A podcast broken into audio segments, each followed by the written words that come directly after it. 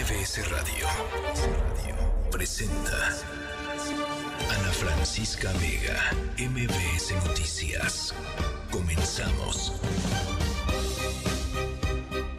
6 de la tarde en punto, ¿cómo están? Me da mucho, mucho gusto arrancar mes. Eh, arrancamos eh, mes eh, jueves 1 de febrero del 2024. Por cierto, dentro de exactamente em, un mes, ¿no? El primero de marzo, es que arrancan ya, ahora sí, ahora sí, ahora sí, ahora sí, formalmente eh, las campañas políticas en nuestro país, a pesar de que pues ya llevamos un, un buen rato recorrido en ese sentido, totalmente en algunos momentos totalmente fuera de la ley, pero bueno, 28 días, porque más este febrero es de 28 días, ¿no? Este es año bisiesto, así es que quien, quien cumple en el 29 de febrero, pues espera, ¿no? Un par de, en fin. Em, gracias por acompañarnos en este, en este arranque de, mes. Em, cosas importantes hoy de las cuales conversar eh, después de la decisión de la Suprema Corte de Justicia sobre la reforma eléctrica del presidente López Obrador, a la que declaró ayer inconstitucional. Em, diputados de Morena han em, pues anunciado que van a, hacerle un juicio político al ministro eh, Alberto Pérez Dayán justamente por este revés a la reforma energética, perdón, eléctrica del presidente eh, Andrés Manuel López Obrador. Y el presidente López Obrador, aparte, ¿no? En dos, va, como en dos carriles en la respuesta eh, oficial. De, con respecto a este tema es que el próximo 5 de febrero, que es, ustedes recordarán, cuando va a presentar una serie de nuevas iniciativas legislativas, va a volver a presentar una eh, iniciativa para eh, reformar la industria eléctrica. Otra vez poniendo a la Comisión Federal de Electricidad, eh, pues en primer lugar, digamos, en el despacho de la, de la energía eléctrica en nuestro país. Em, en fin, es un tema enorme, porque pues hacerle un juicio político a un ministro de la Suprema Corte de Justicia de la Nación, que es un poder autónomo, autónomo, ¿no? Los ministros tendrían que poder decidir, pues autónomamente, sin pensar que les van a hacer un juicio político, porque no les gusta la decisión del, ministro en turno. Pues caray. En fin, vamos a hablar sobre eso. Eh, vamos a hablar sobre... Eh, elecciones, las personas que hayan nacido, ojo, en, eh, en, los meses de marzo y abril y cuyo primer apellido comience con la letra A, van a ser sorteadas para, pues para ser funcionarios de casilla, van a ser un montón de personas. El INE va a buscar a más de 13 millones, me estaban diciendo el otro día, fíjense, esta cifra es, impresionante, 13 millones de personas.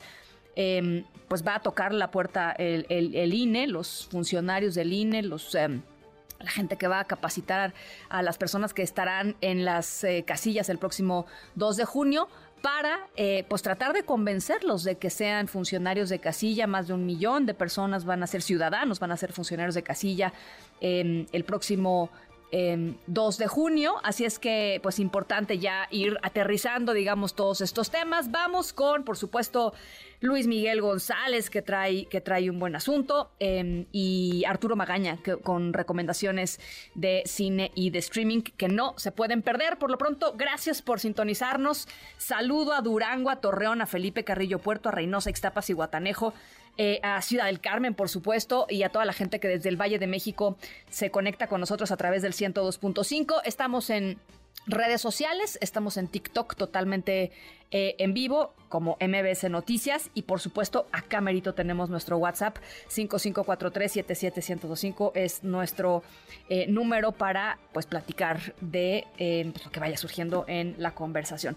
Las seis con cuatro arrancamos. MBS Noticias informa. ¿Qué pasó? ¿Qué pasó esta tarde en el Hospital Gabriel Mancera del Instituto Mexicano del Seguro Social ahí en la colonia del Valle? Juan Carlos Alarcón, ¿cómo estás? Me da gusto saludarte, Ana. Gracias. Muy buenas tardes. En relación a la trifulca que se desató en un hospital ubicado en la avenida Gabriel González, la Secretaría de Seguridad Ciudadana informó que las agresiones son resultado de la amonestación verbal que hizo un elemento del Servicio de Protección Federal a personas, trabajadores que fumaban marihuana.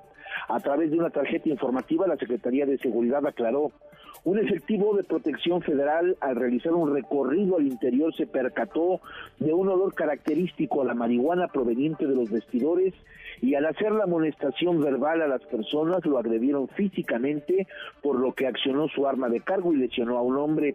La dependencia capitalina precisó que paramédicos de protección civil atendieron al afectado de 39 años de edad con heridas dermoabrasivas. De los hechos, señaló la Secretaría de Seguridad, se hizo cargo el personal del Servicio de Protección Federal.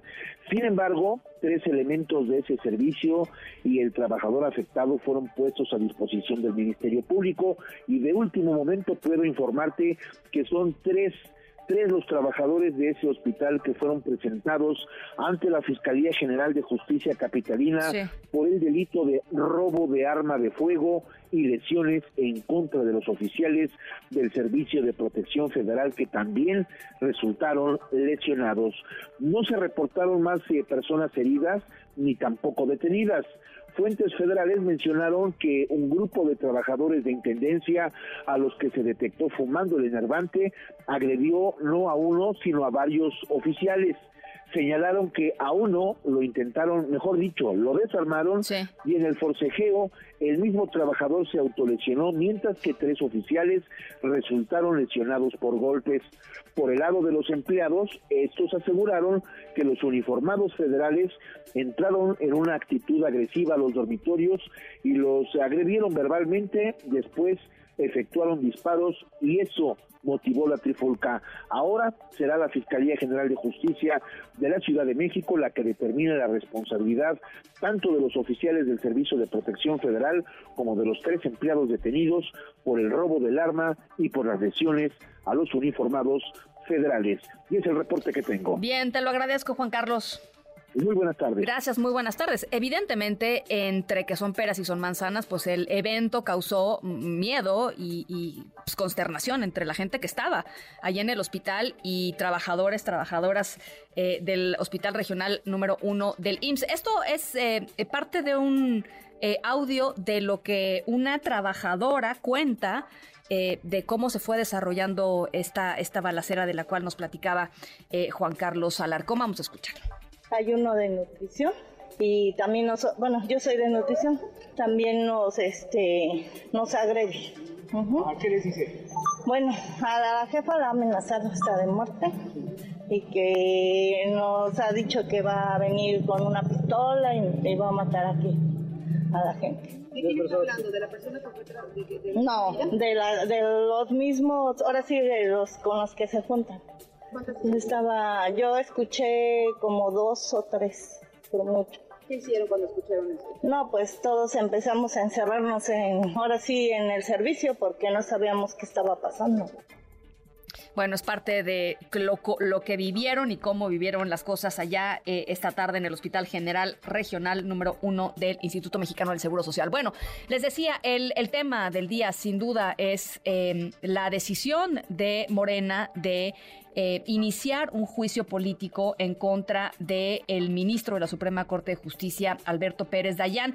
Esto porque dicen que se extralimitó en sus funciones al haber emitido un voto de calidad eh, como presidente de la segunda sala de la eh, Suprema Corte de Justicia y cuyo voto de calidad fue pues el que determinó que la reforma eléctrica del presidente López Obrador del 2021 fuera declarada como inconstitucional. Fíjense, en la segunda sala había cinco ministros. Uno de ellos eh, no participó, digamos, en estas votaciones. Había dos ministras, eh, Lenia Batres y Yasmín Esquivel, que votaron para que la reforma eléctrica siguiera, eh, digamos que no fuera inconstitucional, y em, los otros dos ministros, incluyendo a Pérez Dayán, para que se declarara como inconstitucional. Como era empate, el reglamento dice que cuando hay empate, el ministro presidente de la segunda sala, es decir, en este caso, Alberto Pérez Dayán, tiene el voto de calidad.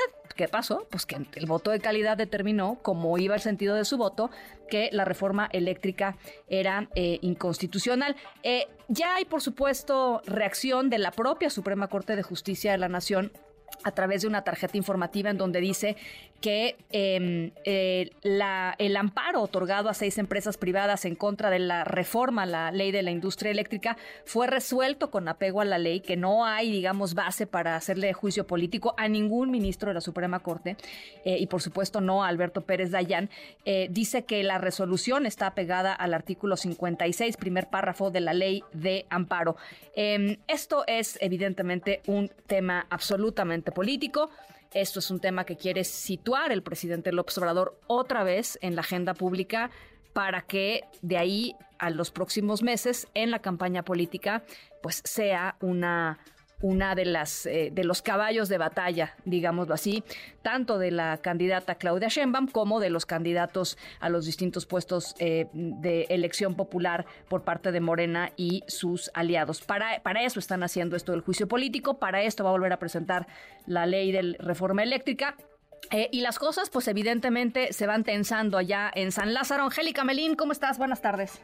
Hola Ana, muy buenas tardes, mucho gusto saludarte también, saludos a los amigos del auditorio. Justo esto que comentaba Ana, ese amago de parte de los diputados federales de Morena de proceder legalmente contra el ministro de la Suprema Corte de Justicia de la Nación, Alberto Pérez Dayan, por esta facultad que Sergio, que le da el alto tribunal del voto llamado de calidad en esta decisión que tomó la segunda sala de la Suprema Corte con respecto a la ley eléctrica impulsada en 2021 por el Ejecutivo Federal. Y bueno, pues los morenistas en San advierten que van a tomar medidas drásticas y legales en contra del ministro Pérez Dayan por esta determinación. Lo amagaron con someterlo a una demanda de juicio político y también dijeron los integrantes eh, de Morena en la Cámara de Diputados que van a tomar otras medidas como impulsar eh, lo antes posible y tratar de que avance la reforma al Poder Judicial que también el propio Ejecutivo Federal ha anunciado y que busca pues no solo que los ministros de la Corte, jueces y magistrados se elijan por voto popular, sino también eliminar esta facultad que ejerció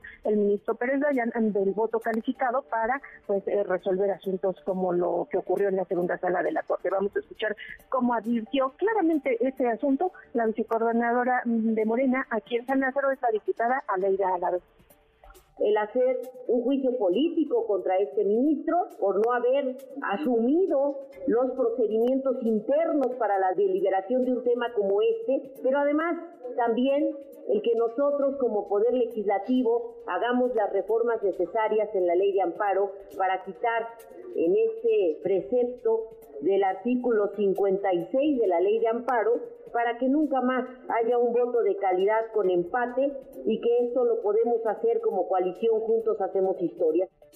Así, la eh, vicecoordinadora Ana Ruiz reconoció que si eh, Morena intenta estas reformas por la vía constitucional, pues será complicado porque no tienen los votos necesarios, pero a la ley de amparo sí pueden hacer cambios, la mayoría de Morena y aliados en San Lázaro, bueno, pues eliminar este tema del voto de calidad. Los legisladores de Morena también se declararon dispuestos a abrir esta discusión en el eh, recinto legislativo, también en el Senado de la República, aunque se polarice nuevamente tanto el discurso como la sociedad por estos temas, porque aseguran que no van a ser cómplices de una violación a la ley, que es lo que ellos consideran incurrió la Corte con esta decisión sobre la ley eléctrica. ¿Y qué les responde el PAN a los legisladores de Morena?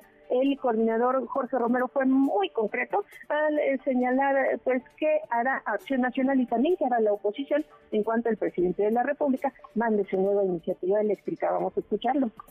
Que aquí le esperamos como si fuéramos beisbolistas para batearla otra vez. y que le mandamos un saludo. Gracias, familia.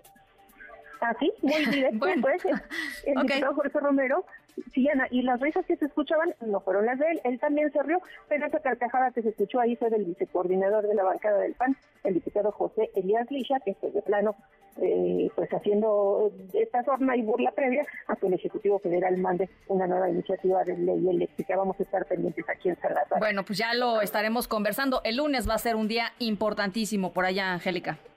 Sí, y bueno, hay que señalar, Ana, que aquí en la Cámara de Diputados el lunes no se prevé sesión, no se prevén actividades por ser un día feriado, pero... Ah, claro, claro, claro.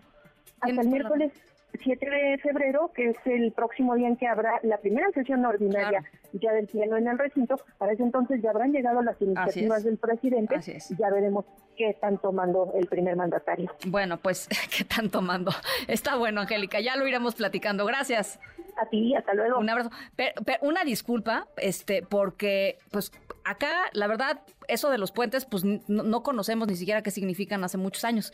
Entonces, eh, pues a mí me dicen lunes y es lunes, claro, 5 de febrero, por supuesto, eh, la, mayoría de las personas normales en este planeta eh, se toman, por lo menos en México, se toman el día de descanso, pero bueno, es el día en que el presidente va a anunciar este paquete de iniciativas que pues van a causar seguramente muchísimo revuelo. El contenido de la gran mayoría ya los conocemos, pero de todas maneras, bueno, estamos por supuesto a la expectativa de lo que finalmente eh, decida, decida presentar. Eh, vamos a eh, regresar con el tema de la Suprema Corte de Justicia de la Nación y estos intentos de, pues hacerle un juicio de, procedencia al ministro con al ratito con el constitucionalista Francisco Burgoa. Por lo pronto otras cosas.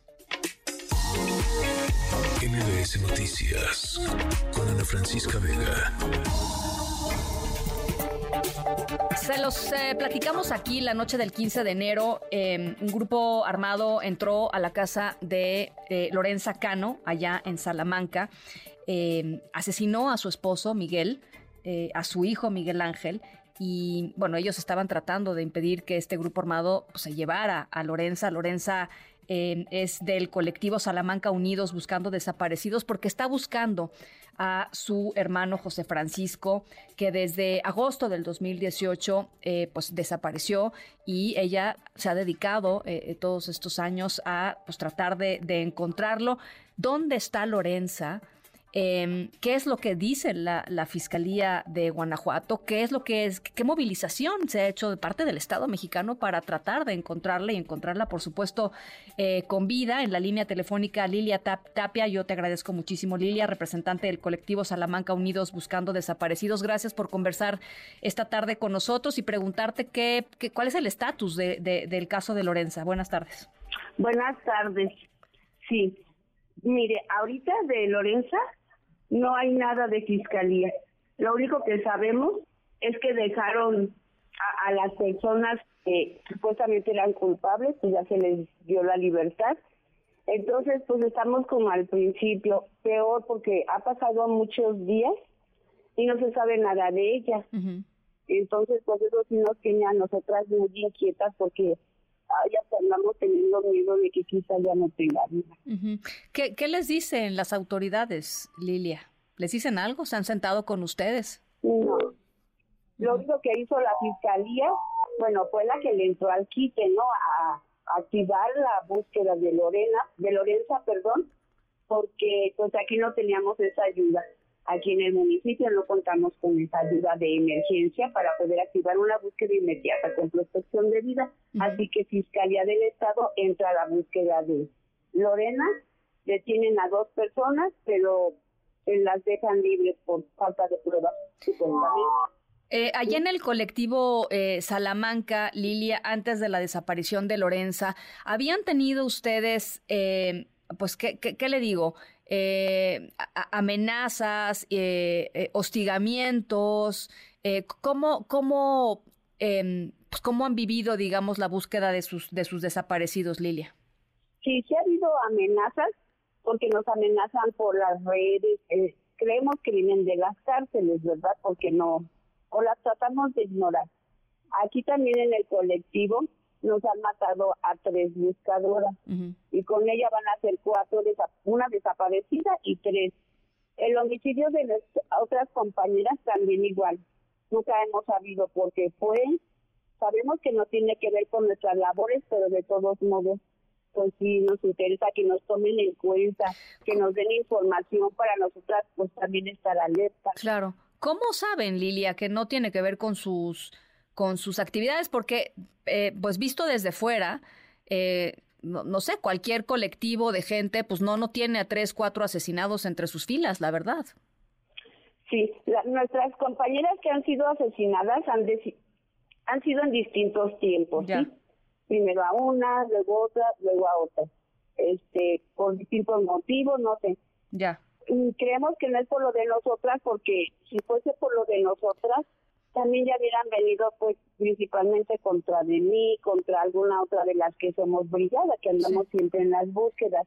También no creemos que tenga que ver porque ay, te voy a decir, sin temor a equivocarme, puedo decirle que Lore no era una persona que viviera en esos riesgos o que se dedicara a cosas así, como para decir, bueno, pues fue lo que la llevó a eso. Sí. Eso es lo que creemos que no tiene que ver.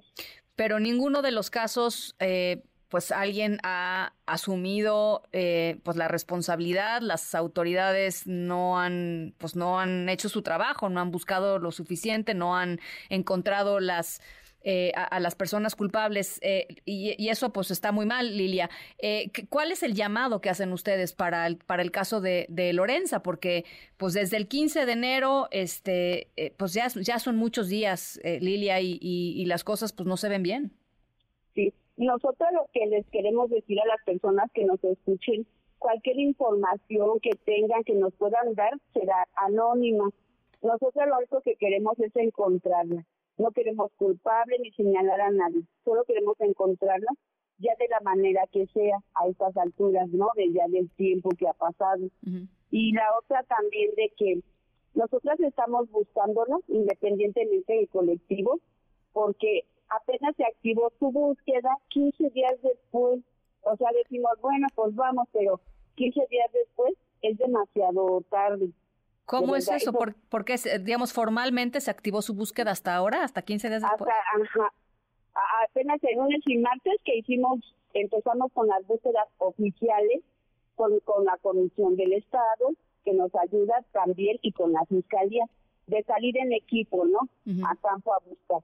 Pero nosotros desde que ellas se, se la llevan, pues empezamos a hacer nuestras actividades como colectivo, lo hacemos, este pues tampoco sin resultados también tomando en cuenta de que no podemos detonar la búsqueda totalmente porque hubo homicidio. o sea, no es igual cuando solo es desaparición. O sea, a su esposo y a su hijo. Sí, a su esposo y a su hijo. Qué verdadera tragedia. Eh, pues Lilia, estamos en el caso, no lo vamos a dejar, por eso teníamos mucho interés de, de hablar esta tarde y volverlo a poner sobre la mesa. Desde el 15 de enero, eh, Lorenza Cano está desaparecida allá en Salamanca. Este grupo de criminales mató a su esposo, mató a su hijo y se la llevó. Él, ella estaba buscando a su, a su hermano José Francisco Cano Flores desde el 17 de agosto del 2018.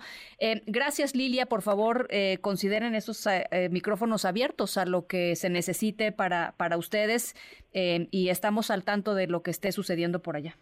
Muchas gracias a ustedes por el espacio. Muchas gracias. Eh, es una representante de este colectivo Salamanca Unidos Buscando Desaparecidos, Lilia Tapia. A las 6 con 22. Nos vamos a la pausa. Regresamos con mucho más. 5543-77125. 5543-77125. Regresamos. En un momento regresamos. Continúas escuchando a Ana Francisca Vega por MBS Noticias. Ya estamos de regreso. Ana Francisca Vega en MBS Noticias. MBS Noticias informa. Bueno, ya eh, se aprobó que la, los ciudadanos, las y los ciudadanos que hayan nacido entre marzo y abril, en marzo y abril, eh, y que tengan apellido que inicie con la letra A, van a ser quienes em, a, quienes todos les vamos a agradecer, básicamente, por ser ciudadanos em, comprometidos y diferentes eh, funcionarios de eh, las mesas directivas de las casillas para el próximo 2 de junio. Así es que es ya un hecho. Marzo y abril, apellido que comience con la A. Alberto Zamora. ¿Qué tal? Muy buenas tardes. Así es, este día se llevó a cabo la sesión del Consejo General, donde pues se llevó eh, justamente eh, a cabo este sorteo de la primera letra del apellido. También hay que recordar que en diciembre del año pasado fueron sorteados los meses de abril y bueno, queda como finalmente lo acabas de comentar, las personas que hayan nacido en los meses de marzo y abril y cuyo primer apellido comience con la letra A van a ser sorteadas a fin de que puedan participar, participar como funcionarias de las mesas directivas de casilla en la elección del próximo 2 de junio. La consejera presidenta de INE, Guadalupe Tadei, hizo un llamado a los ciudadanos para que pues participen como funcionarios de casilla y sobre todo que reciban a las personas que van a acudir a sus domicilios para notificarles que van a participar en este proceso. Escuchemos Aquí está la letra A. Todos los que inicien con este apellido, el martes estaremos haciendo el sorteo en los consejos distritales. Abran las puertas al INE para que esta elección llegue exitosamente a su final. En tanto, el consejero electoral Martín Faz explicó que el próximo 6 de febrero en las 300 juntas distritales eh, se va a llevar a cabo este proceso de insaculación del 13% de los ciudadanos que se encuentran registrados en el listado nominal, es decir, estamos hablando de pues de 12.8 millones de personas. Quienes resulten sorteadas serán visitadas en su domicilio por más de 42 mil capacitadores del INE que entre los días 9 y 31 de marzo van a estar presentes, van a notificarles, los van a invitar a que reciban la capacitación para que puedan estar presentes en alguna de las 170 mil casillas que se van a instalar en todo el país. Escuchemos. La ciudadanización de nuestros procesos electorales no puede comprenderse si no es a través de la apropiación de la jornada electoral por parte de miles de mexicanas y mexicanos que sin formar parte del gobierno, de los partidos políticos o de la autoridad electoral, en un acto de notable civismo conforman las casillas para recibir y contar los votos de sus vecinos y vecinas. El consejero electoral dijo que todo este proceso permitirá contar con un total de 1.530.000 ciudadanas y ciudadanos que van a estar listos para integrar las casillas el próximo 2 de junio de este año. Ana Francisca, mi reporte. Eh, ¿Cuánto es? ¿Un millón, decías, Alberto? Son, eh, son aproximadamente, eh, bueno, los que van a ser, van a participar, son 12.8 millones de personas, son los que van a ser elegidos en total estamos hablando del 13% de los ciudadanos y, pues un millón de ciudadanos tienen que estar listos para integrar estas listas, como menciona el consejero electoral. Perfecto, o sea, eh, increíble. Este, ábranles la puerta, ¿no? A los capacitadores del INE. Ya, ya iremos explicando un poquito el proceso. Siempre se tienen que identificar, siempre tienen que mostrar la credencial, etcétera, etcétera. Eh, pero bueno, pues ahí está. Y, y, de la participación ciudadana, pues en las mesas de, de casilla, como, como pues esto como parte de, la organización, depende de que todos estemos tranquilos y confiados de que las elecciones eh, pues van a ser lo que siempre han sido desde la fundación del Instituto Federal Electoral y luego desde el Instituto Nacional Electoral, que son elecciones eh, libres y ciudadanas, en donde nosotros, todos nosotros los ciudadanos, en algún momento u otro, eh, pues estamos llamados y convocados a contar los votos. Bueno, em, en, otros asuntos, eh, elecciones y claro, eh, el clima de violencia en nuestro país. Desafortunadamente son dos temas que en los próximos meses van a ir junto con pegados. El precandidato del Partido Verde para la alcaldía del municipio de Mascota, allá en Jalisco, Jaime Vera, fue em, asesinado a balazos esta mañana en Zapopan. Elsa Marta Gutiérrez, ¿cómo estás? Buenas tardes. Gracias, Ana. Buenas tardes. Así es, se ocurrió ahí en la avenida Moctezuma, Moctezuma y J. Cloutier en la colonia Villa Puerta del Sol al poniente del municipio de Zapopan. perdón, se oye, muy feo, se está oyendo, eh, perdón, Elsa Marta, te vamos a interrumpir un segundito, pero te escuchábamos como robótica. Eh, vamos a tratar de, mejorar la calidad, a ver si ahora sí ya te tenemos, eh, te tenemos bien. A ver, venga, Elsa Marta. No, no está mi, mi querida eh, Elsa Marta, vamos a, regresar con ella. Eh, hay que decir, eh, en las últimas semanas ha habido, pues ya desafortunadamente, varios asesinatos de aspirantes a puestos de elección popular. no tengo exactamente el número en este momento, no sé si son seis o siete personas las que ya han sido asesinadas, pues que aspiraban ¿no? a, a algún cargo de, elección popular en las próximas elecciones. Em, ahora sí te tenemos de regreso hablando del tema del municipio de Mascota, Jaime Vera. Eh, Elsa, em, a ver si ahora sí te escuchamos bien. Esperemos. ¿Ya me escuchas mejor? Ya, perfecto.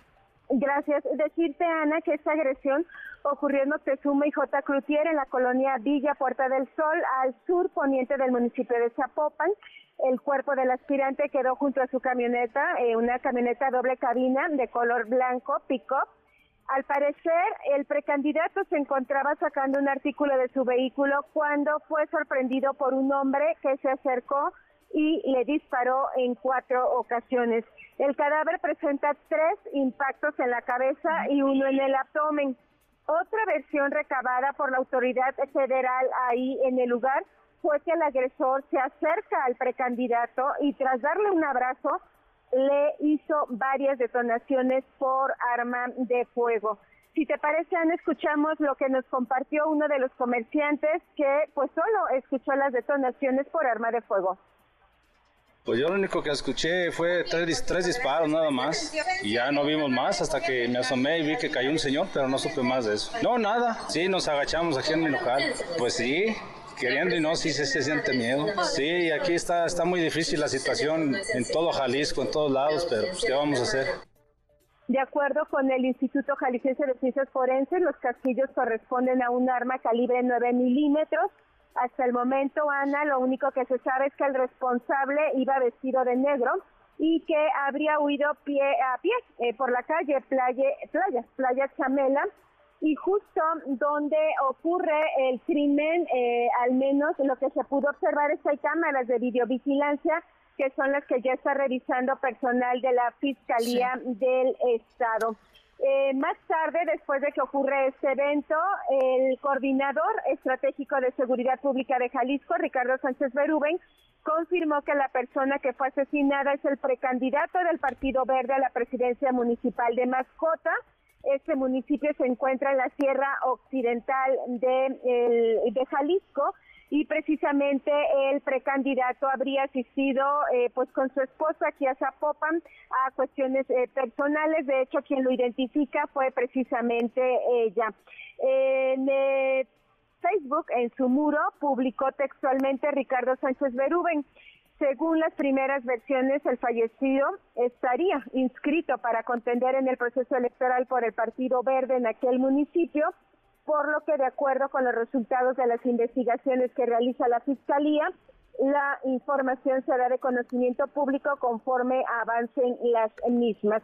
Eso fue lo que publicó Ricardo Sánchez Berúben, con lo que se confirma que efectivamente el hombre asesinado eh, poco antes de las 10 de la mañana, bueno, se trataba precisamente de ese precandidato Ana. Caray, eh, por supuesto estaremos eh, pendientes de lo que vayan arrojando los resultados, Elsa Marta, pero bueno, lo decía al inicio de, de, pues de, esta, de esta intervención, desafortunadamente elecciones y violencia pues van a ir junto con pegados, ¿no? Esta, estas en estas próximas semanas, desafortunadamente. Y sobre todo aquí en Jalisco, Ana, eh, este sería el segundo evento eh, que se ve involucrado o inmerso en este proceso electoral. El primero fue donde incendian la camioneta de la presidenta del partido de Morena ya fuera de su casa un hecho por el cual se abrió una ya carpeta de investigación, pero no se ha dicho absolutamente nada eh, con respecto a, eso.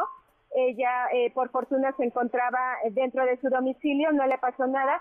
Y ahora, bueno, este lamentable hecho que se presenta en el municipio de Zapopan. Bueno, pues estamos, estamos en ello. Gracias, Elsa Marta. Buenas tardes. Muy buenas tardes, igualmente buenas tardes. Ricardo Monreal regresa a la coordinación del Grupo Parlamentario de Morena en el Senado y por supuesto a la presidencia de la Junta de Coordinación Política. ¿Y esto por qué, Oscar Palacios? ¿Cómo estás? Así es, Ana Francisca, buenas tardes. Es que en el Senado de la República se concedió ya licencia para separarse de sus funciones legislativas al morenista Eduardo Ramírez Aguilar, quien dejó su escaño para participar en la contienda por la gubernatura del estado de Chiapas. Apenas iniciado el periodo ordinario de sesiones, el Pleno de la Cámara Alta avaló la solicitud de licencia presentada por Eduardo Ramírez Aguilar, cuyo cargo como coordinador de la bancada de Morena será ocupada por el también morenista Ricardo Monreal, quien desde el día de ayer ya prácticamente fue elegido por la bancada de Morena para reasumir precisamente este liderazgo en el Senado de la República. En su última intervención desde la tribuna, Eduardo Ramírez Aguilar destacó que buscará encabezar un proyecto republicano de unidad en Chiapas que permita, dijo, a los ciudadanos acceder a una vida del bienestar. Escuchemos. Habré de cerrar este ciclo como senador de la República para ir a Chiapas a encabezar un proyecto republicano de unidad que nos permita a mis paisanos acceder a una vida del bienestar. de colocar a Chiapas en el lugar que le corresponde, que es la senda de la justicia, la equidad y el desarrollo compartido. Escuchemos. Chiapas está listo para encaminarse a una nueva era. Es el momento de colocar a la tierra del jaguar maya en el lugar que le corresponde, que es la senda de la justicia, de la equidad, del desarrollo compartido, de asumir en unidad y en paz nuestras identidades, que el pueblo se beneficie con sus maravillas y sus recursos naturales. Eduardo Ramírez Aguilar fue despedido con el reconocimiento de legisladores de todos los grupos parlamentarios, quienes destacaron su capacidad de diálogo, su apertura y también su imparcialidad, particularmente cuando fue presidente de la mesa directiva de la Cámara Alta. Es el reporte, Ana Francisca. Buenas tardes. Muchas gracias, Oscar. Muy buenas tardes. 6 con 38. Diana Bernal en MBS Noticias. Bueno, a ver, Diana Bernal, tú tienes una interesante lectura sobre el tema del aumento a, de 20% al salario mínimo. ¿Cómo estás, Diana? Hola, mi querida Ana Francisca. Sí, exactamente. Fíjate que sí me preocupa ver que en varios medios de comunicación y algunos especialistas pues han estado diciendo que en realidad este aumento que se logró de 20% al salario mínimo para quedar en aproximadamente 7.470 pesos mensuales y que pues aunque es bueno el aumento, pues todavía resta mucho, ¿no? Por hacer en este camino, pero se está diciendo que pues no sirve de mucho, que porque lo que pasa es que se va a cobrar mayor impuesto, hay quien incluso está hablando de que se van a cobrar 470 pesos más. ¿Qué, qué, por qué se cree esto? Porque el impuesto sobre la renta, Ana Francisca, es un impuesto progresivo. ¿Qué significa eso? Que a medida que ganamos más, no solamente pagamos más impuesto, sino pagamos un porcentaje mayor de impuesto. Entonces puede ser que en un momento dado, si yo paso de un monto de ingresos a otro, ya no pague por decir algo el 7 o el 10 o el 12, sino suba al 15, al 17. Sin embargo, al hablar así se les olvida algo muy importante. Por disposición de la Constitución de la República, del artículo 123 constitucional en su párrafo octavo, pues el salario mínimo no puede ser objeto de ningún descuento, de ningún embargo. Y esto lo reproduce nuestra ley del impuesto sobre la renta cuando en su artículo 96 establece textual no se efectuará retención a las personas que en el mes únicamente perciban un salario mínimo general. Eh, entonces, eso creo que es muy importante aclararlo. Sin embargo, lo que sí se pierde es lo que se conoce o se conocía como subsidio para el empleo.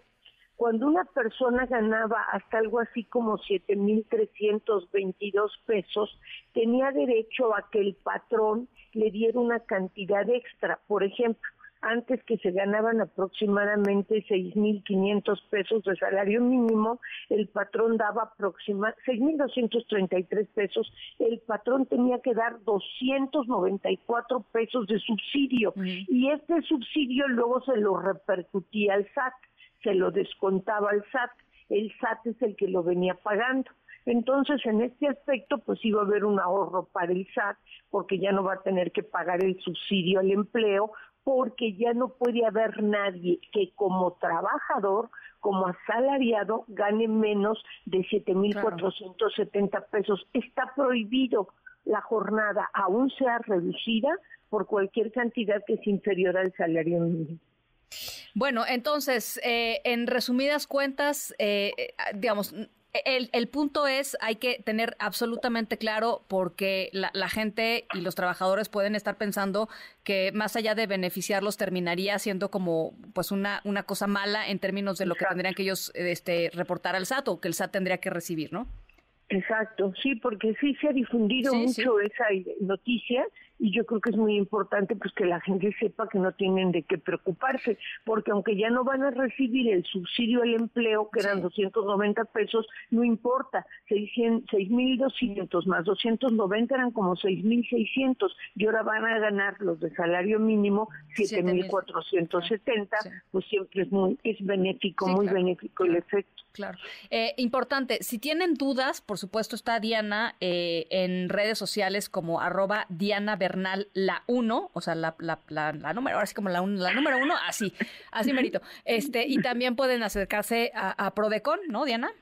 Exacto, Prodecon que siempre tiene todos los canales abiertos de comunicación, desde el propio X hasta también un chat en línea que creo que funciona las 24 horas. Y para todo tu auditorio, Ana Francisca, siempre estoy resolviendo cualquier cuestión que me planteen a través de mis redes. Bueno, pues ahí está. Gracias, Diana Bernal. Gracias a ti, mi querida Ana Francisca. Un abrazo. Un abrazo enorme. Ana Francisca Vega, NMBS Noticias.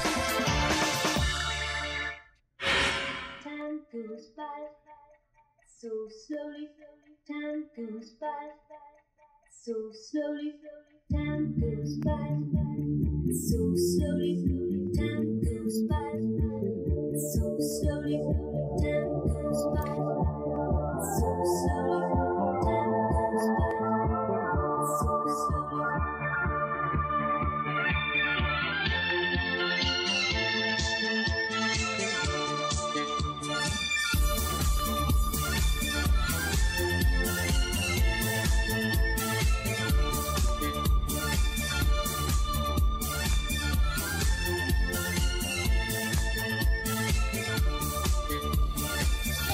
Bueno, bueno, bueno. Ustedes no tienen por qué saberlo, pero la historia sonora de hoy tiene que ver con mi heroína de todos los tiempos. Anden, pues. De veras, eh, la, la mujer a quien, eh, pues por su historia y, por lo que hizo y lo que se atrevió, eh, más admiro. Em, no es Madonna, o sea, Madonna me gusta, pero no es Madonna. Em, es una mujer pionera, es una mujer eh, aventurera, es una mujer a la que le valió dos cacahuates que alguien le dijera, tú no puedes hacer eso. Eh, y que en un momento histórico en donde pues no había todavía ni siquiera este, una colita por ahí asomándose de el tema de derechos de las mujeres, ella decidió hacer lo que creía era su llamado de vida. Em, y es una leyenda, además, porque hay un enorme misterio alrededor de ella, porque por muchas décadas em, su historia no ha tenido final. Hay un vacío, digamos, este, cuando uno lee lo que pasó con su vida y de repente, ¡pum! ¿Qué pasó? ¿Dónde está? Nadie sabe.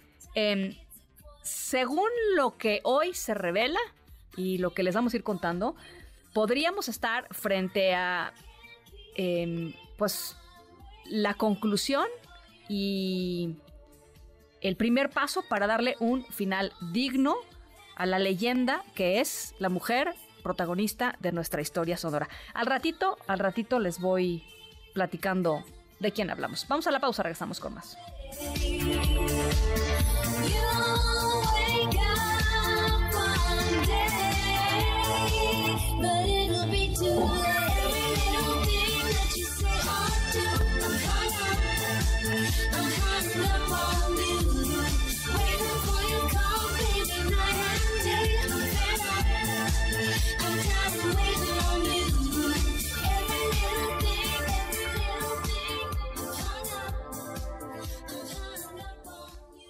En un momento regresamos. Continúas escuchando a Ana Francisca Vega por MBS Noticias. Ya estamos de regreso. Ana Francisca Vega en MBS Noticias. Luis Miguel González. Economía. Y ayer lo que hicieron fue que echaron abajo la ley eléctrica que se propuso para darle más importancia por lo que representa la Comisión Federal de Electricidad y resuelven amparos a favor de empresas particulares extranjeras. No se va a impugnar, pero esto demuestra el entreguismo que existe en el Poder Judicial y por eso urge reformar el Poder Judicial, que sea el pueblo el que elija a los jueces, a los magistrados, a los ministros. Bueno, pues eh, eh, el tema, por supuesto, de los últimos de los últimos dos días, la decisión de la Corte sobre la iniciativa que presentó el presidente del observador en 2021 de la ley de la industria eléctrica. Luis Miguel González, te saludo con mucho gusto. ¿Cómo estás? Gusto es mío siempre, Ana Francisca Vega. A ver, pues, eh, ¿por dónde le quieres entrar? ¿Cómo, cómo, ah, eh, no sé si, si se puede separar el tema político de, de, de lo que pues realmente desechó la Corte y de lo que significaba esta ley de la industria eléctrica. ¿Por dónde le quieres entrar? Creo que es mejor separar eh, la parte que tiene que ver con la relación entre Ejecutivo y Poder Judicial. Vamos a decir que apenas empieza un nuevo capítulo. Y lo que tiene que ver con el fondo del asunto, que es la ley eléctrica que la Suprema Corte rechaza, creo que nos permite a ti y a mí, a quienes nos escuchan, poner en perspectiva las cosas. Tenemos una ley eléctrica del 2013 que forma parte del conjunto de reformas que impulsó Peña Nieto en el famoso Pacto por México. Sí. Sé que para mucha gente el solo hecho que la haya impulsado Peña Nieto es suficiente para decir pues, algo malo tendrá y por tanto qué bueno que, que se está peleando contra ella. La ley del 2013 lo que trataba era de facilitar la inversión privada en el sector eléctrico. El presidente dice que en los términos de esa ley en realidad se quería destruir o minimizar el papel de la Comisión Federal. La verdad es que esa ley del 2013 mantenía como, vamos a decir, como exclusiva de la Comisión Federal de Electricidad, actividades como distribución y transmisión de la electricidad. Todo lo que tiene que ver con redes, le daba, vamos a decir, le mantenía el monopolio. Donde habría la competencia era precisamente en la generación.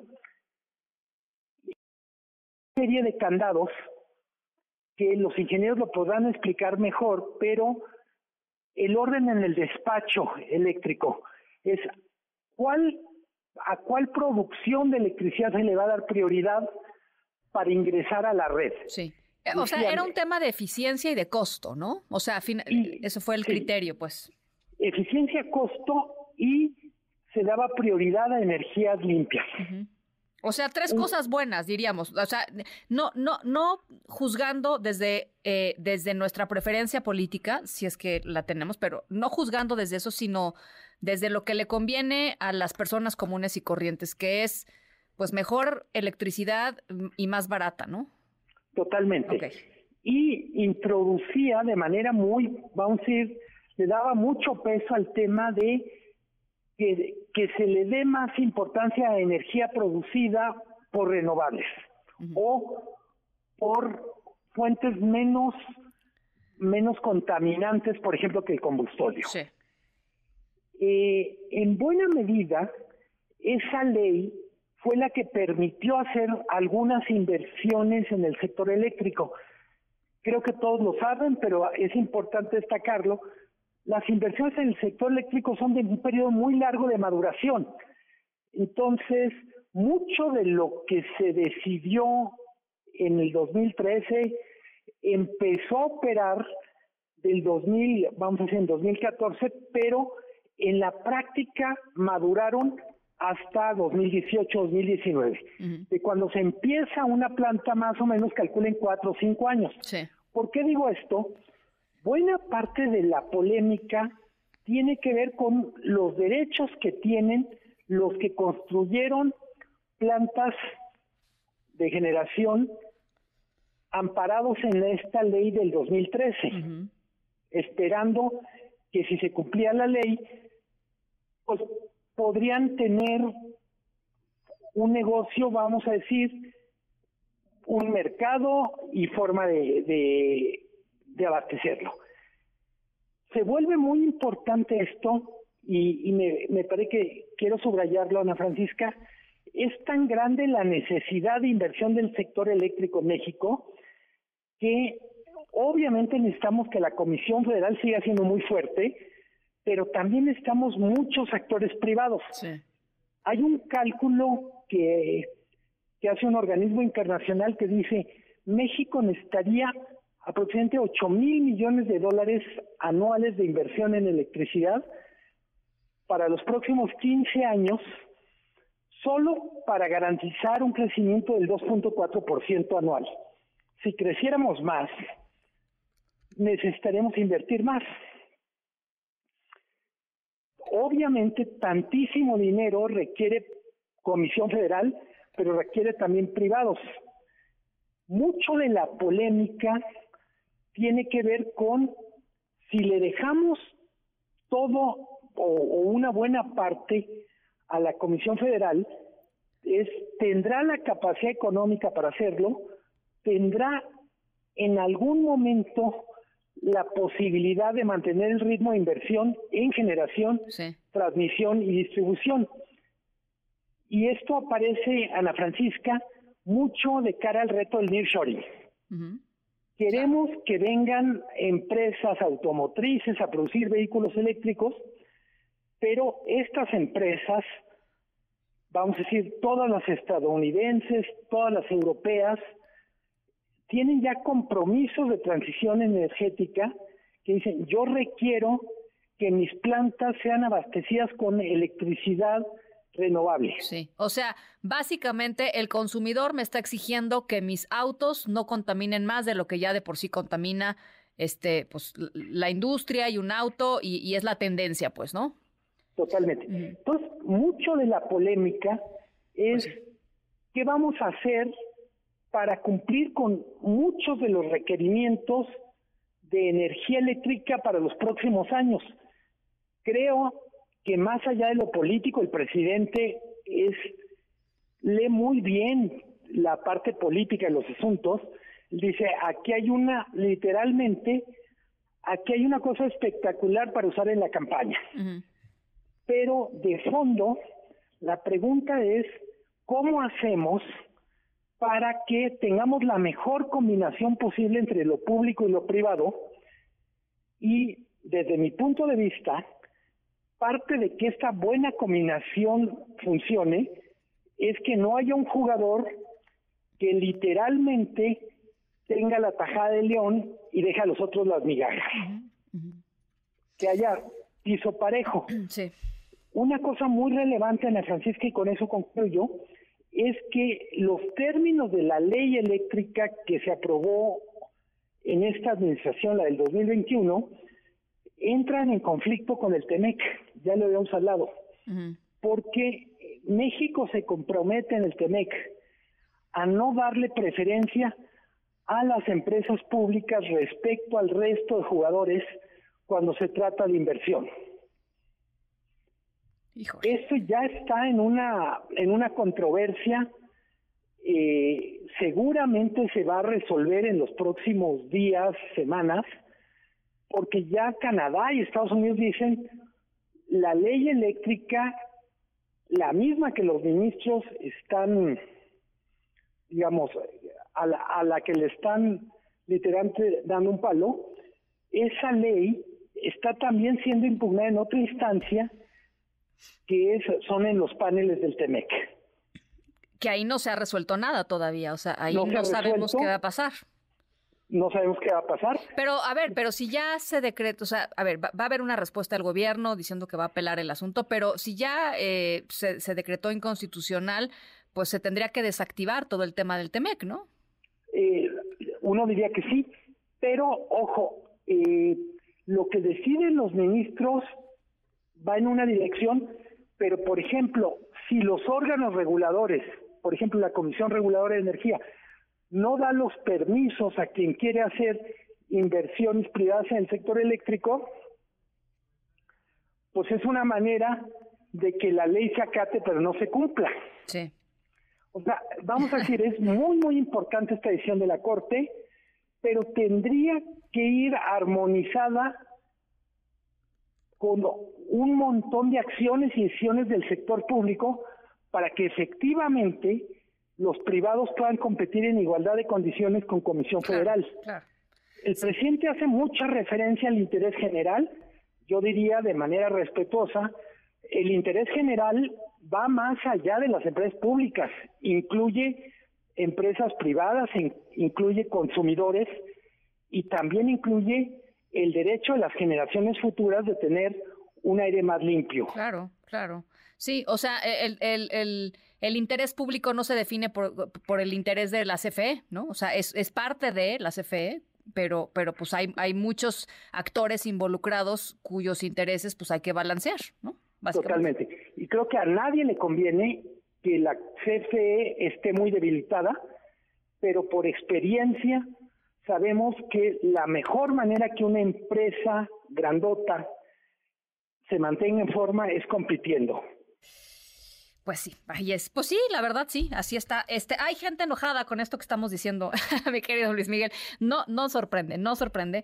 eh, pero hay quienes, es que esa es la visión, este, eh, conservadora y, priva- y, y- y privatizadora de, de- en fin, este. Sí, solo aclarar, conservador es mirar a 1960 y decir, ese es el futuro. Sópale, ya. Fuertes declaraciones, Luis Miguel. pues sí, ahí está. Gracias, Luis Miguel. Un abrazo. Pues sí, las, eh, las siete con, con tres. MBS Noticias con Ana Francisca Vega.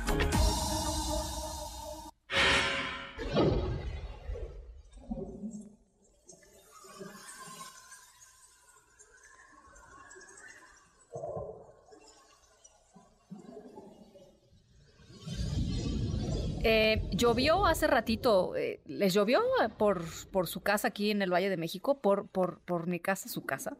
Eh, ¿Llovió? Rarísimo, ¿no? Que llueva en enero, febrero, perdón, ya, febrero.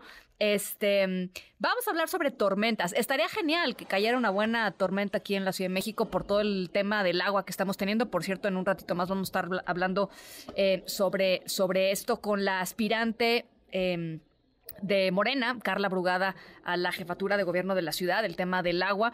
Em, pero bueno, nuestra historia sonora tiene que ver con, con tormentas.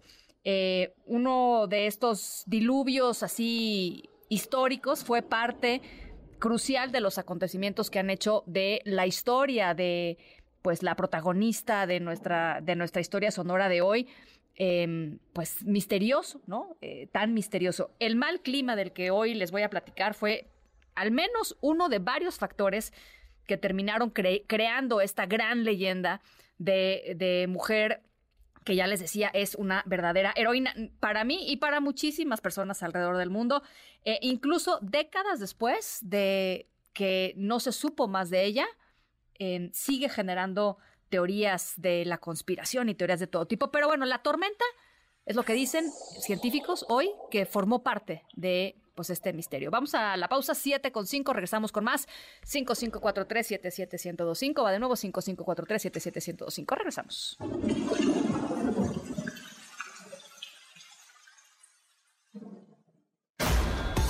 En un momento regresamos. Continúas escuchando a Ana Francisca Vega por MBS Noticias.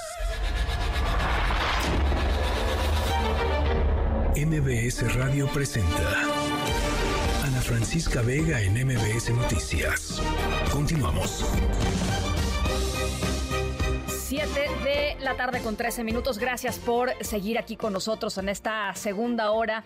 Eh, yo soy Ana Francisca Vega. Jueves eh, 1 de febrero del 2024, arrancando mes. Ojalá que sea de veras un mes eh, muy bueno para todos ustedes. Tengo un montón de llamadas en un ratito más, las voy, las voy leyendo.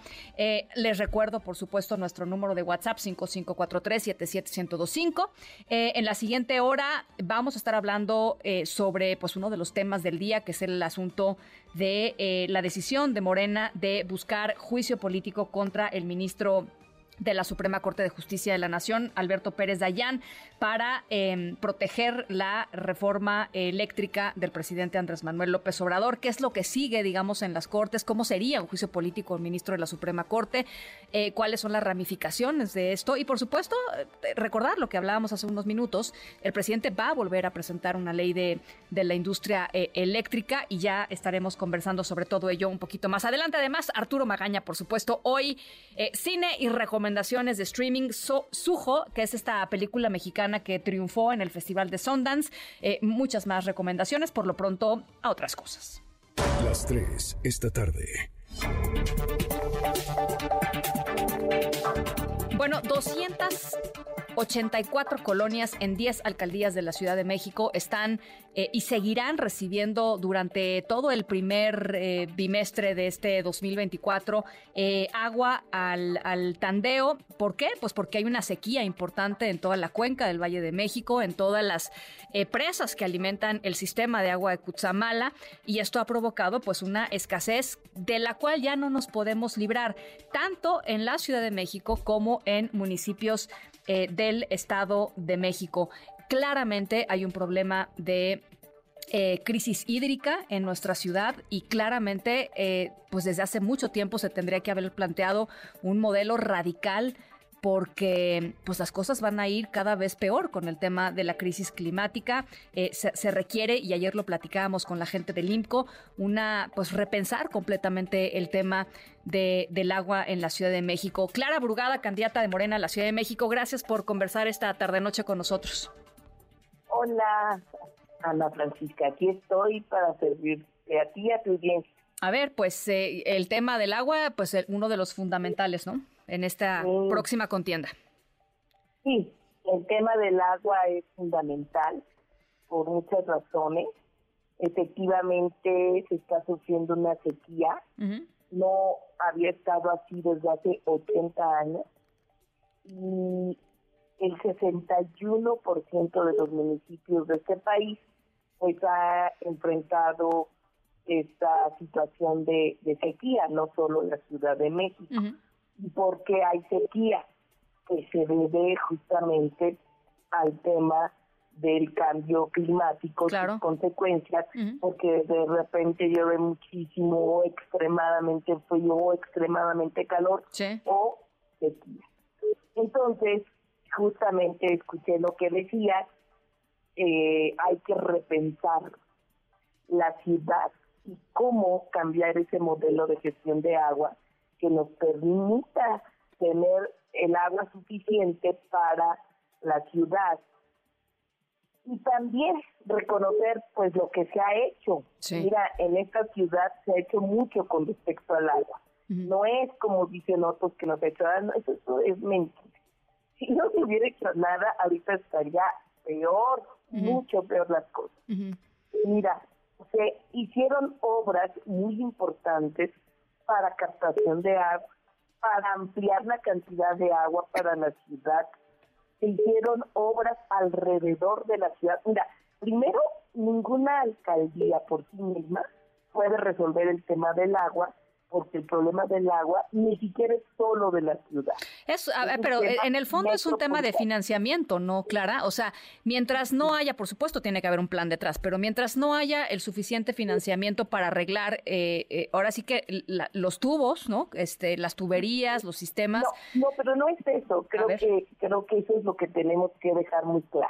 A ver. O sea, la sequía y la escasez de agua que estamos enfrentando no tiene que ver porque no tengamos una infraestructura suficiente Ah, no, para no, no. dotar de agua a la no. ciudad, No, no. sino tiene que ver con una estrategia metropolitana para resolver el tema del agua.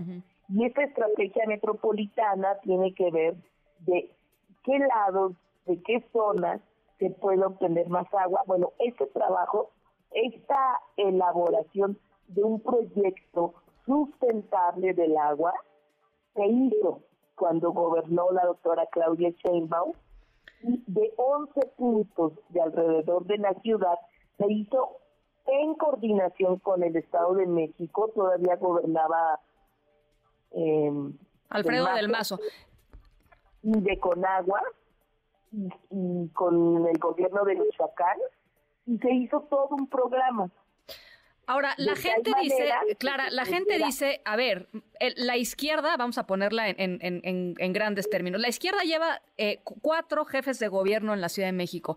Eh, el ahora presidente Andrés Manuel López Obrador, eh, Marcelo Ebrard, eh, Miguel Ángel Mancera y Claudia Sheinbaum. Y hay lugares, Clara, en donde las cosas siguen igual.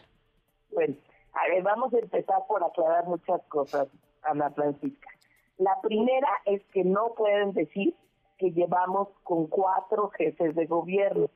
Porque la izquierda. Mancera o sea, de que la izquierda, ¿no? Sí, sí. Porque Mancera, pues bueno, todos los, lo apoyamos, pero traicionó inmediatamente al movimiento Ah, y echó reversa a muchos cambios que pudo echar de reversa en esta ciudad. Y uno de ellos fue la corrupción como tema número uno.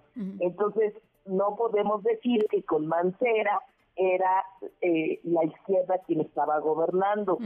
Segundo, justamente llega Morena, ya no el PRD. Acuérdate que rompimos con el PRD. Ah, pero es la izquierda, ¿no? O sea, es el mismo grupo Bueno, político llegamos, no, pero no era evolucionado. lo mismo, pues si combatimos a Mancera, combatimos al PRD y en el 2018 llegamos justamente como Morena y es donde empiezan los grandes cambios.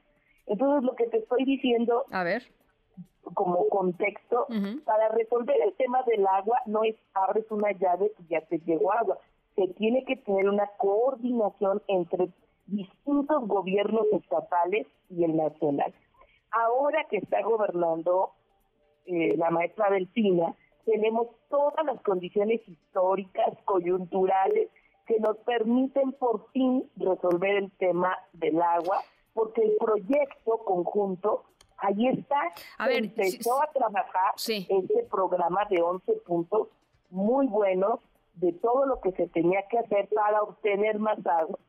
Entonces, eh, yo conozco mucho del tema del agua y Pues Iztapalapa, Sheinbaum ¿no? Una de las Iztapalapa, una de las alcaldías el tema del agua y, y, y Clara, yo estoy segura que ella a nivel federal, yo en la ciudad estaremos, pero muy atentas a resolver esto. Bueno, Entonces, se- se- nada más una cosita, cosa. Clara. eh, eh, Iztapalapa, una de las alcaldías pues más golpeadas por, por- justamente por el tema del agua, muchas veces.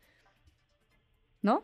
Sí, por eso te digo, tema número uno, lo del agua no se resuelve por alcaldía. Los alcaldes o alcaldesas no tenemos atribuciones para resolver el tema del agua, porque no es de con una llave y ya lo... Si eso sería, ya se hubiera resuelto.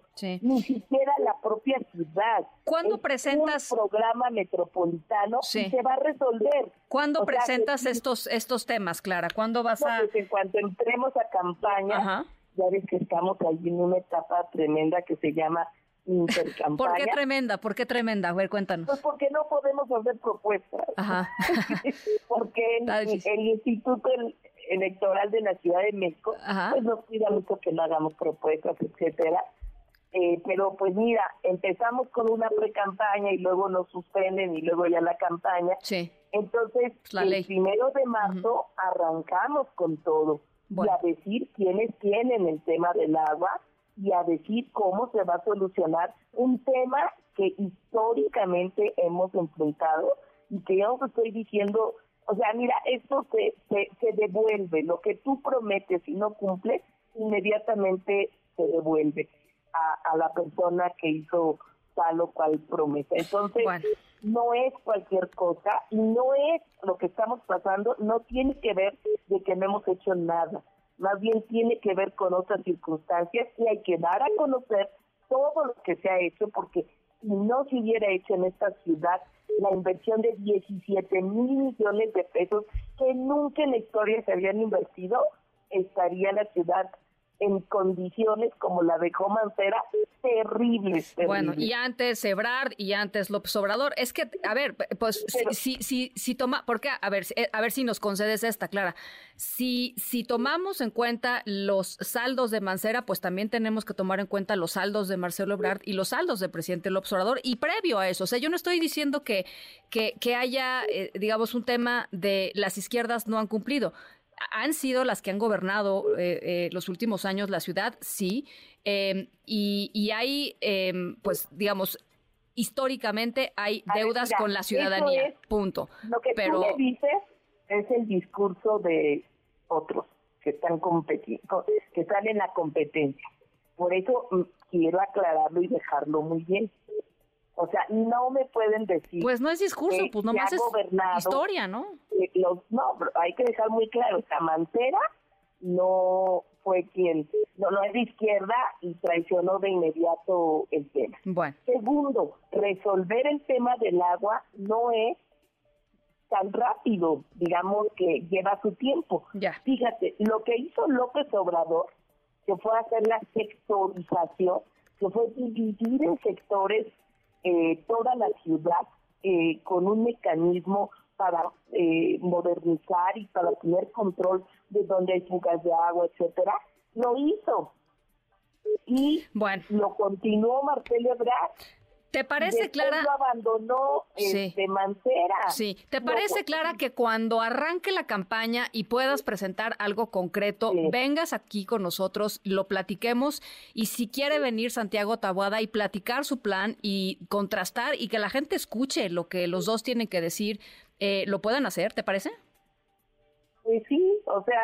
No, no, no ¿para suenas muy animada, Para Clara. No para decir las propuestas y que la ciudadanía... Yo conozco mejor que nadie el tema del agua. Bueno, pues Mejor vamos, que nadie, vamos a estar ¿no? pendientes. Y sabemos y tenemos las propuestas, tanto técnicas como financieras, para continuar con la solución del problema. Bueno, vamos a Lo estar que a la expectativa. está pasando tiene que ver también con el cambio climático. Pues sí. Así que tenemos que trabajar en dos vías. La vía emergente de solucionar el problema y la vía de futuro sustentable, en donde tenemos que estar eh, previendo desde hoy eh, lo que tenemos que hacer para recargar nuestro manto acuífero que tenemos abajo de la Ciudad de México Bien. Y que lo que lo tenemos que hacer, ¿no? Te agradezco Entonces, muchísimo, te agradezco muchísimo esta comunicación, Clara. Tenemos que cortar, se nos, se nos, nos cae la guillotina. Te agradezco de veras que platiques con nosotros. Está el tema sobre la mesa, a la gente le importa, son 280 colonias, la están pasando mal algunas, algunas personas, muchas de la, de la ciudad. Y, y en cuanto arranque la campaña y podamos hablar en concreto, este, nos encantaría que, que pudieras venir aquí a explicar el plan. Ya se fue Clara Brugada, se enojó. Clara Brugada, ¿estás ahí? No, ya se, se enojó. Es que nadie les dice gracias, ya aquí acabó el, el chance. Si no hay nada concreto, pues ¿qué estamos hablando, no? O sea, porque para choros está bien. Em, ¿Cuánto tiempo ha estado eh, en esta ciudad eh, pues la izquierda mexicana? No es un tema de política, es un tema de contar los sexenios. Pues ahí están, ¿no? Este, en fin, qué lástima que eh, esa sea la reacción de la mm, candidata Clara Brugada. Eh, en sus formas, en sus formas, se conoce. Tan fácil como decir, sí voy, claro que sí, a debatir, claro que sí. O, ¿sabes qué? No, no me late ir. Perfecto. Em, pero bueno, si ahí está la petición, ahí está la comunicación, ahí está el micrófono abierto para hablar sobre un tema que le interesa a ella y que nos interesa a los capitalinos, pues ojalá que tuviera el talante nada más para despedirse, ¿no? Em, 7 con 27. En MBS, noticias que ponen de buenas.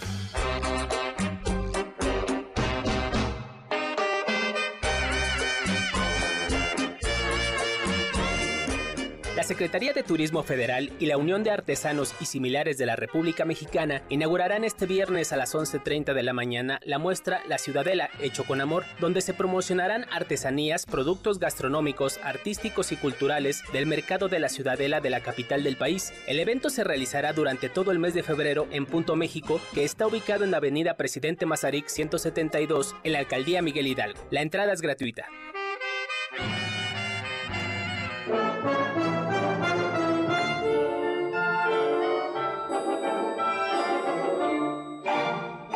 La Orquesta de Cámara de Bellas Artes del Limbal inaugurará su primera temporada 2024 con 10 de 10, concierto primero, en el marco del décimo aniversario del concurso de composición Arturo Márquez para Orquesta de Cámara, el cual es organizado por el patronato del Centro Cultural Roberto Cantoral, el Limbal y la Sociedad de Autores y Compositores de México. La primera presentación se llevará a cabo hoy a las 8 de la noche en la sala principal del Palacio de Bellas Artes bajo la dirección huésped de David Pérez Olmedo y Francisco Ageo Méndez como solista invitado.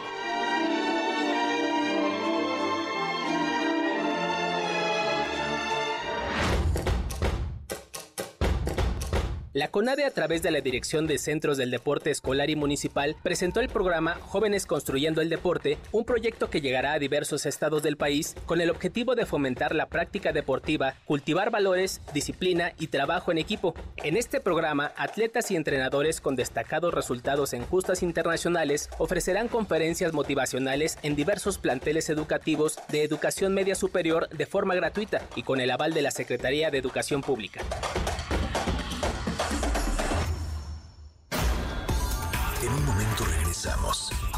Continúas escuchando a Ana Francisca Vega por MBS Noticias. Continúas escuchando a Ana Francisca Vega por MBS Noticias.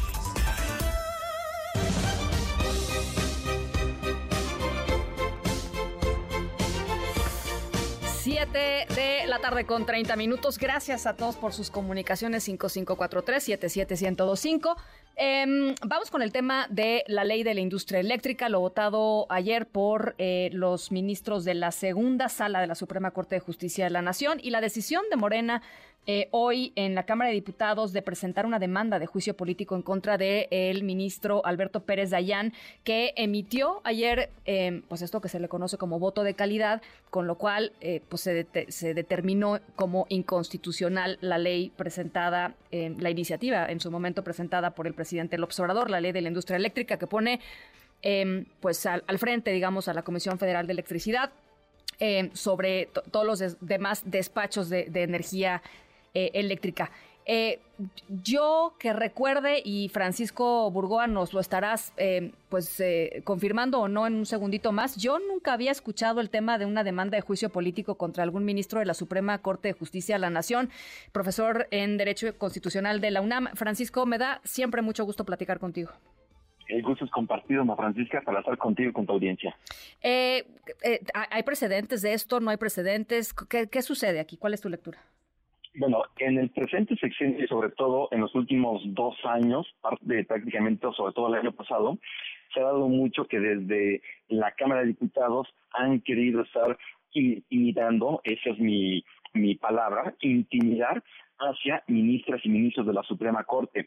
En distintos momentos se han hecho intentos de presentar denuncias de juicio político en la Cámara de Diputados, pero de ahí a que se haya, haya prosperado, no prosperado, Ana Francisca, ninguna, ninguna denuncia de juicio político en lo que va la, de la vigencia de la Constitución de 1917. Ningún juicio político ha culminado. Lo más cercano que tenemos es el juicio político que fue aprobado en la Cámara de Diputados y se encuentra actualmente eh, turnado al Senado para que el jurado se erija en jurado de sentencia y me refiero al caso de Rosario Robles. Eso es lo más cercano. Sí. Pero prácticamente todas las denuncias que se presentan en la Cámara de Diputados ahí se quedan.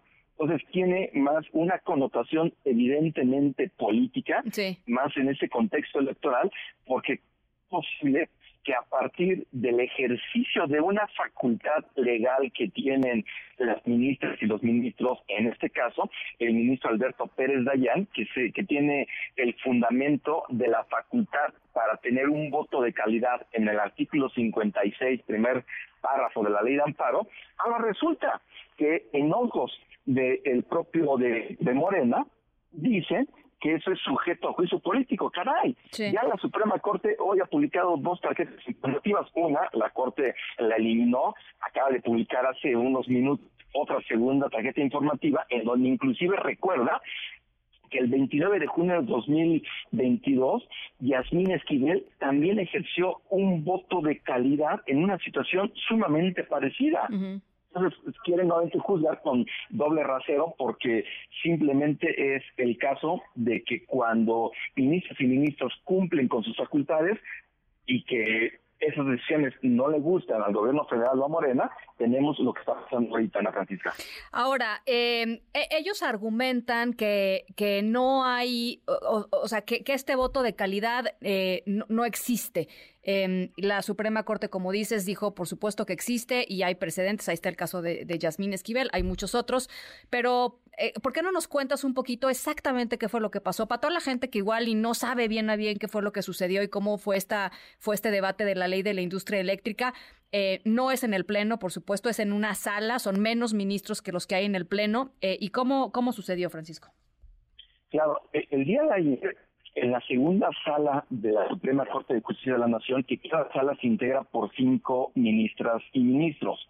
Esa segunda sala va, a conocer un amparo en revisión, sé que a lo mejor ahí el- las palabras son técnicas, pero es un amparo que se, que se presentó sobre precisamente sobre estas reformas a la ley de la industria eléctrica cuando eh, pero para esto el gobierno federal presentó ahí un, un recurso para que Javier Lainez se declarara impedido. Entonces, el ministro Javier Lainez, él decidió es, excusarse, es decir, para no estar ya retrasando la resolución del asunto, decidió excusarse, pero para esto también se votó las ministras Se nos fue, se nos fue Francisco Burgoa. Vamos a tratar de reconectar, eh, de reconectar con él. Eh, ahí está, Francisco, ¿ahí estás?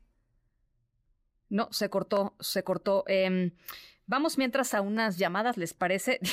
Dice por acá, qué bueno que te colgó la señora Clara Brugada. Eh, a las y los malos reporteros hay que colgarles el teléfono. Gracias, Carlos. Carlos está muy enojado con nosotros. Dice, solo critican y critican. Pues yo nada más estaba diciendo que los últimos cuatro gobiernos eran de izquierdas. Digo, si no estamos de acuerdo con eso, este, ya después que se hayan peleado con Mancera, es otro rollo. Pero pues Mancera, este, pues era del grupo político también del presidente López Obrador y de Marcelo Ebrard, etcétera, etcétera. En fin, eh, a otra cosa mariposa, como dicen por ahí. Se, se nos cortó la comunicación, Francisco. Así es, ya estoy aquí de regreso la Francisca. Y comentamos que el ministro Javier Lainez presenta esta, este impedimento para que sea valorado por sus pares al interior de la segunda sala y se decide que efectivamente quede impedido para conocer al ministro Javier Lainez. Es decir, de cinco ministros que integran la segunda sala, quedaron cuatro para conocer, discutir y votar el asunto. Entonces, cuando se vota, simplemente quedan en empate de dos y dos. Y para esto, quien es el presidente de la sala, la propia ley de amparo faculta para que quien presida la sala tenga un voto de calidad, es decir, que su voto valga el doble, por decirlo así, frente a los demás y con eso evitar que hubiera un empate al interior de la sala. Entonces, lo que sucedió ayer fue eso, que el, que el ministro Alberto Pérez Dayan, él, él ejerció y como presidente de la segunda sala Sí. un voto de calidad y por eso es que se resolvió en favor. Y esto es algo que no le gustó en lo absoluto al gobierno federal y por eso da esta situación que es verdaderamente preocupante. Que a partir de una decisión jurisdiccional, de una decisión judicial, esté presentando una denuncia de juicio político cuyo fin para mí nada más es seguir descalificando, atacando, intimidando a los integrantes del Poder Judicial de la Federación, en este caso, ministras y ministros, y particularmente hoy al ministro Alberto Pérez Dayán. Bueno, pues eh, eh, est- estamos en el tema, eh, Francisco, y, y seguiremos pues un poco el, el camino que lleve esto. Nos decías, este, no va a terminar en, en, en, en nada concreto, ¿no? Pero bueno, pues es una manera eso, de seguir eh, este hostigamiento. Ahí está, y seguirá, ¿no? Es un buen pretexto para hablar en las mañaneras, es un buen pretexto para, para candidatos y candidatas, en fin, ¿no? Como, como el, el, el mecanismo, digamos, que conocemos ya por ahí.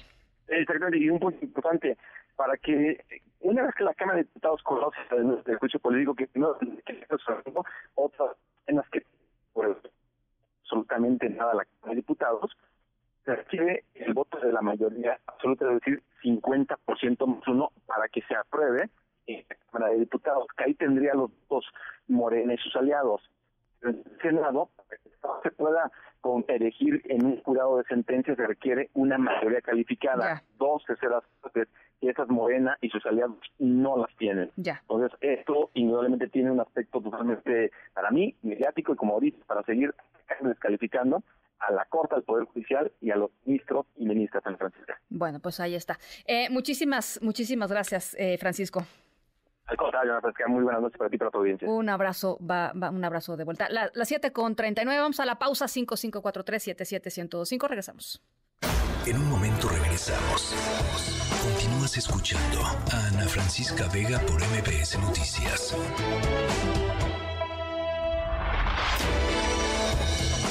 Ya estamos de regreso. Ana Francisca Vega en MBS Noticias.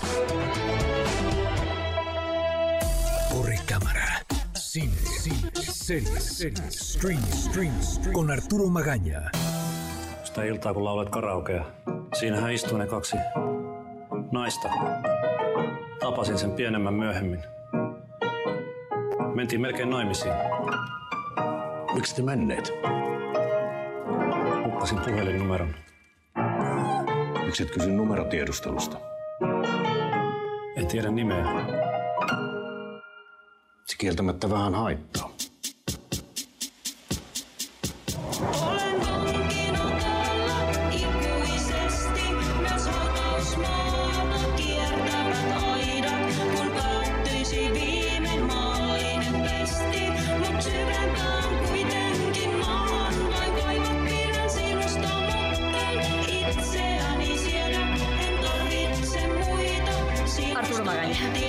Querida Ana? Buenas noches. Bien, eh, contenta de hablar de cine. De cine. Sí, y ahora ya, finlandés. Dejemos el agua, dejemos, que el agua, corra. Que el agua corra, que los teléfonos se cuelguen. Ah. Eh, no, pues mira, yo dije, vamos a hablar de una cinta, pero de esas películas que se te quedan en la cabeza, finlandesa, que uno dice, ¿qué onda con Arturo Magaña y estas eh, recomendaciones de Cineteca bien. Nacional? Está bien. Pero es que está muy padre. Se trata de, de la película Hojas de Otoño del cineasta finlandés Aki Kaurismäki.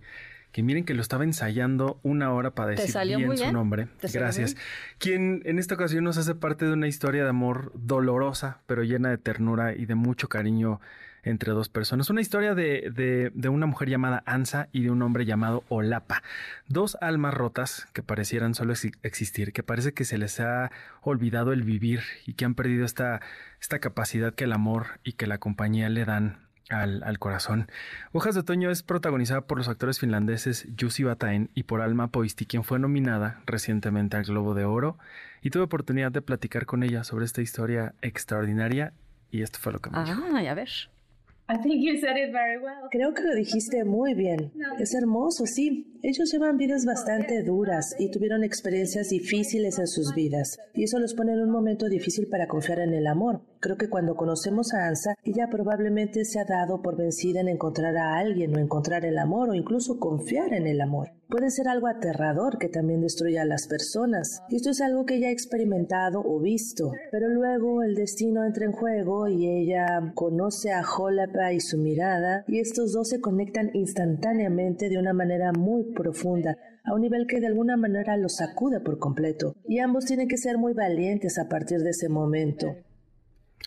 Siempre he creído que uno puede descubrir mucho de una persona a través de, de su alma y que uno puede acceder a ella mirando a la persona a, a los ojos. Y en esta película, Alma Poisti literalmente deja el alma de su personaje en la pantalla y nos lo entrega casi siempre solo con su mirada, en lugares donde hay mucho silencio y donde uno realmente conecta con estos personajes. Le pregunté a ella sobre esta eh, particularidad que, que me llamó mucho la atención de, de- de- de esta historia y de este personaje y esto me dijo.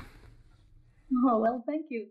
Bueno, gracias. En Finlandia estamos bastante cómodos con el silencio. Incluso somos conocidos por el silencio.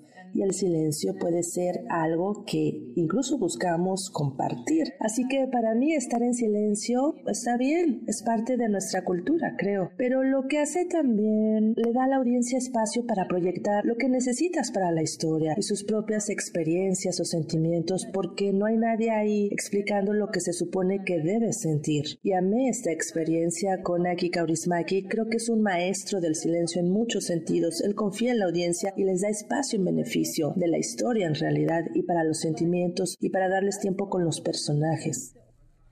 Dicen por ahí que el universo conspira para los que deben de encontrarse, pero también el universo se, se divierte y es bastante sádico de pronto con historias de amor. Y eso es lo que vemos aquí en, en Hojas de Otoño. Una, una película que yo juré que iba a estar en la temporada de premios porque es espectacular, de verdad, desde el premio que ganó en, en Cannes. Y pues tristemente no, no lo logró, como muchas otras más. Sin embargo, tenemos la oportunidad de verla en la cartelera de la Cineteca Nacional y también en una plataforma llamada Movie en donde ustedes Ah, la sí, pueden sí, encontrar, donde hay un- una curaduría de un cine de, pues llamado de autor y de premios de todo el mundo, en donde ustedes van a encontrar muchas sorpresas, incluida Hojas de Otoño, que estoy, estoy seguro que, que les va a encantar. Me Ahí gusta, ver me en- gusta, me gusta. La voy a buscar en Movie. Eh, y traes otra recomendación también que es... em, Tiene que ver con el Festival de Sundance, Son- hablando de estos premios importantes que, que tienen que ver en, en- en el mundo del cine. Este es uno de los festivales de mayor relevancia en el planeta. Aquí es donde los grandes nombres del- de la industria inician porque es un cine, eh, un festival dedicado prácticamente a los nuevos talentos, a las personas que están con sus primeras o, o segundas películas.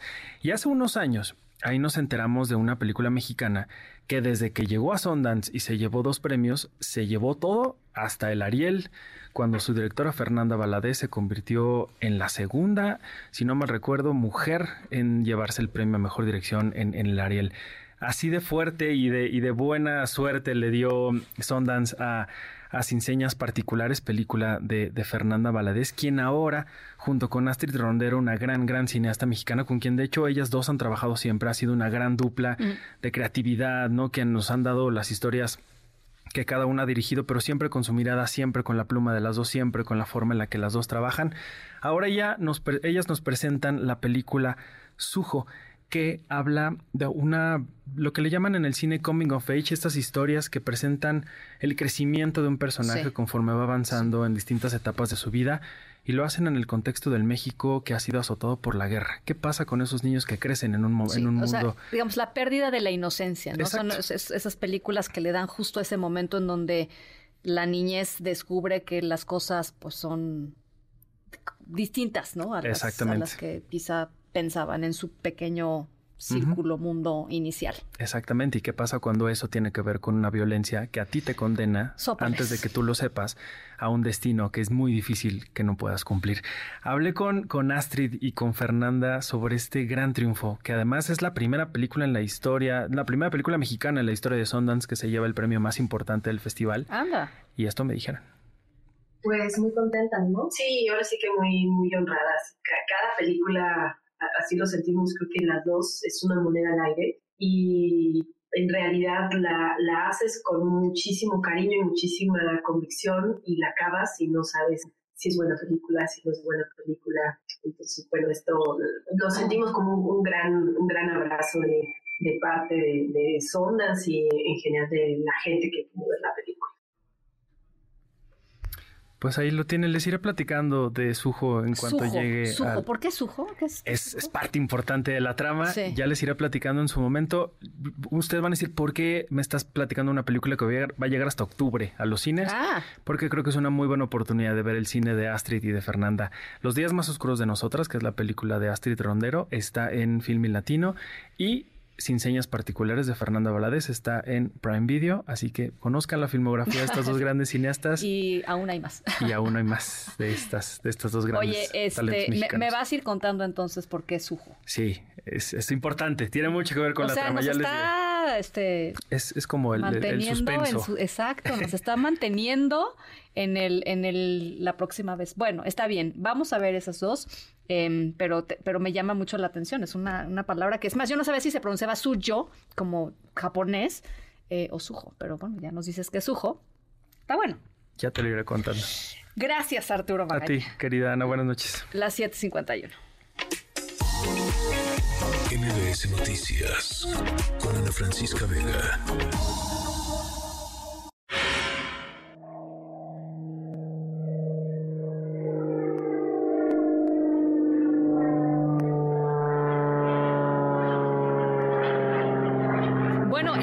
Escuchamos el sonido de las hélices de un avión porque nuestra historia sonora trata justamente sobre eh, la eh, pilota más maravillosa y famosa en la historia eh, Amelia Earhart, que entre otras cosas se hizo notable por ser la primera mujer y la segunda persona en volar por sí misma, es decir, solita, a lo largo de todo el Océano Atlántico cruzar, digamos, el Océano Atlántico. Pero eh, eso no era suficiente para ella. Su meta final era eh, recorrer junto con un navegador el globo entero, o sea, rodear, digamos, darle la vuelta al mundo. En algún momento de este pues de este épico viaje de, Amelia, debido al mal clima, a una tormenta, a confusiones en las lecturas de su vuelo y a la falta de combustible, eh, ella y su acompañante ¡pup! Se esfumaron, se desvanecieron en un punto desconocido del Océano Pacífico, no dejaron rastro. eh, durante muchísimo tiempo, pues la buscaron y no la encontraron. Bueno, de acuerdo con Tony Romero, un ex militar de las fuerzas y eh, director general de una compañía que se llama Deep Sea Vision, eh, que, que hace búsquedas y que hace análisis del suelo marino han encontrado precisamente en el fondo del Océano Pacífico lo que ellos creen que son los restos del avión de Earhart, un avión personalizado. Él eh, dice que la aviadora habría aterrizado su avión en la superficie, que sí lo logró y que eventualmente lo que permitiría que la estructura del avión quedara en una sola pieza es pues justamente que no fue un choque, sino que fue más bien un acuatizaje eh, por su, digamos, pericia al, al manejar. Eh, Romero incluso ha compartido algunas de las imágenes que han obtenido que muestran pues una masa presuntamente de me- metal que ciertamente tiene una forma y el tamaño de un avión y del avión que, que volaba Amelia. Ahora hay que esperar a que un equipo de investigadores vayan a este lugar eh, en donde se capturaron las imágenes, son más de 5.000 metros bajo el agua, para intentar rescatar los restos que podían eh, eventualmente darle un, pues un final definitivo a la historia eh, maravillosa de esta enorme aventurera, pionera eh, de, pues, de las mujeres en muchísimos sentidos, Amelia Earhart. Así es que, por supuesto, en cuanto eso suceda, se los vamos a ir platicando. Y esa es nuestra historia sonora 754. Nos vamos. Los dejo, como siempre, con mi querido José Razabal y todo su equipo de Autos y más. Y nos escuchamos mañana, eh, como siempre, 6 de la tarde en punto. MBS Radio presentó Ana Francisca Vega. Información para todos. MBS Noticias.